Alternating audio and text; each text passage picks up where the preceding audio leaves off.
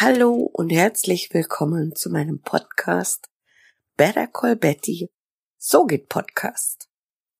In dieser Episode werde ich dir erzählen, wie ich virtuelle Assistentin wurde und zum Podcast als Spezialgebiet kam. Und das ist auch die einzige Folge, in der es ausschließlich um mich geht. Seit fast zwei Jahren bin ich jetzt virtuelle Assistentin. Mein Leben war immer ereignisreich und schön, aber leider nicht nur schön. Vielleicht kennst du ja folgende Situation. Du wachst auf und weißt ganz genau, dass etwas anders ist. Du kannst noch nicht erkennen, was es ist, aber irgendetwas hat sich verändert. Und genauso ging es mir an einem wunderschönen Dienstagmorgen im Frühling vor drei Jahren. Eigentlich klingelt mein Wecker immer um 6 Uhr morgens, aber im Frühling wache ich grundsätzlich früher auf. Ich kann die Sonne beobachten, wie sie sich über die Dächer schwingt und den Spatzen darauf langsam die Bäuche wärmt. Zu meiner Morgenroutine gehört es unter anderem, dass ich mir einen Kaffee aufbrühe und mich damit ans Fenster setze, um im Gedanken den Tag zu planen. Manchmal träume ich auch nur. Aber diesmal war alles anders. Da sitze ich nun in der morgendlichen Ruhe. Der frisch gebrühte und wunderbar duftende Kaffee steht neben mir auf dem Fensterbrett. Die Füße habe ich wie immer hochgelegt und die Arme hinter meinem Kopf verschränkt. Ich komme immer noch nicht darauf, was anders ist. Mein Moment der Erkenntnis kommt nicht mit einem Knall. Es ist auch kein Geistesblitz. Es eröffnet sich mir ganz langsam fast schon vorsichtig. Etwas beschlich mich, während ich aus dem Fenster sah. Ich beobachte die luftigen und flauschigen Wolken, die gemächlich am Himmel schwimmen und die wunderbarsten Formen bilden. Mein Blick wandert von einer Wolke zur anderen. Was für ein schöner Anblick. Und dann wird es ganz klar in mir und ich weiß nun, was es ist. Ich kann wieder fühlen. Du wunderst dich vielleicht, was daran so spektakulär ist. Schließlich gehören Gefühle zum Leben dazu, sie begleiten uns täglich. Nun, leider nicht jede oder jeden und nicht immer. Mein Gefühlsverlust hat mit einem Verlust zu tun. Ich bin seit sechs Jahren Witwe. Nach dem Tod meines Mannes konnte ich nichts mehr. Meine Konzentration war gleich null. Vielleicht sogar im Minusbereich. Wenn ich etwas gelesen hatte, vergaß ich es im selben Moment wieder.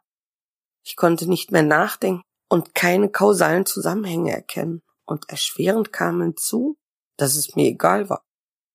Ich habe mein Psychologiestudium abbrechen müssen und auch das war mir egal. Ich konnte kein Gefühl außer Trauer in mir wahrnehmen. Kurzum, ich habe mich treiben lassen oder besser gesagt, ich habe irgendwie durchgehalten und weitergemacht. Was ich in den ersten drei Jahren nach seinem Tod getan oder gedacht habe, weiß ich bis heute nicht. Ich weiß nur, dass ich funktionierte. Manchmal denke ich, dass meine tägliche Routine, also die Arbeit im Büro und Podcasts, mein Leben gerettet haben. Jeden Morgen setzte ich mich mit meinem Kaffee ans offene Fenster und sah hinaus. Egal was da draußen los war, ich nahm es nicht wahr. Auf dem Weg ins Büro hörte ich dann Podcasts. So konnte ich Informationen aufnehmen, ohne dass mein Gehirn explodierte.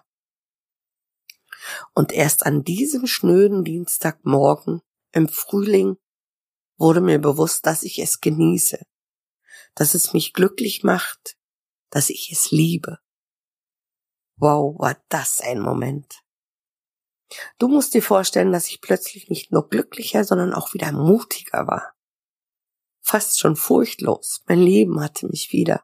Und ich besinne mich auf eine neu entdeckte Leidenschaft. Den Podcast. Anfangs wählte ich die Podcasts nur nach der Stimme aus. Es gab allgemein noch nicht so viele Podcasts und die meisten waren von Moderatoren oder Journalisten veröffentlicht. Aber auch Frauen trauten sich schnell ans Mikrofon. Da ich eh schon ein riesiger Fan des Radiohörens war, hatte es das Medium Podcast sehr leicht, mich für sich zu begeistern. Und wer weiß, was ich damals schon so aufgenommen und im Unterbewusstsein abgepackt habe. Denn seit dem Podcast-Start von Verkaufspsychologie bin ich schon Fan von Matthias Nickauf. Seine Stimme empfand ich von Anfang an als sehr angenehm. Seit drei Jahren interessiert mich auch sein Thema. Er war es auch, der mich inspiriert hat, mein Wissen in einem Podcast weiterzugeben. So nach und nach beschäftigte ich mich also immer intensiver mit dem Thema Podcast. Mir kam nie in den Sinn, dass diese wundervolle Arbeit einmal mein Leben bestimmen wird. Denn bis dahin hatte ich eine Vollzeitstelle im Backoffice in einem Verein. Also wurde ich kreativ im Denken und informierte mich darüber, welche Möglichkeiten ich so habe. So bin ich auf den Begriff virtuelle Assistenz gestoßen und konnte es kaum glauben. Da hat jemand extra für mich einen Beruf erfunden? Ich bin so vielen virtuellen Assistentinnen dankbar. Sie haben mich aufgebaut, weitergebildet und meine virtuelle Hand gehalten. Und auch um die Tradition dieser VEs weiterzuführen, möchte ich durch meine Blogposts und diesen Podcast mein Wissen weitergeben. Dass ich mich auf Podcasts spezialisiert habe, verdanke ich auch meinem virtuellen Praktikum bei Scala Media. Sie gaben mir die Möglichkeit zu wachsen und Wissen anzueignen, indem ich Ihren Podcast mit aus der Taufe heben durfte. Und weißt du, was richtig toll an der Arbeit in der Podcast-Postproduktion ist? Ich habe die Möglichkeit, den Podcast als erste zu hören. Vor allen anderen. Es klingt albern, ich weiß, aber es hat was. Und ich verliebe mich jede Woche neu in einen oder mehrere Podcasts. Wie hast du eigentlich das Medium Podcast für dich entdeckt? Ich danke dir fürs Zuhören, bleib neugierig und wenn du Hilfe brauchst, better call Betty. Bye.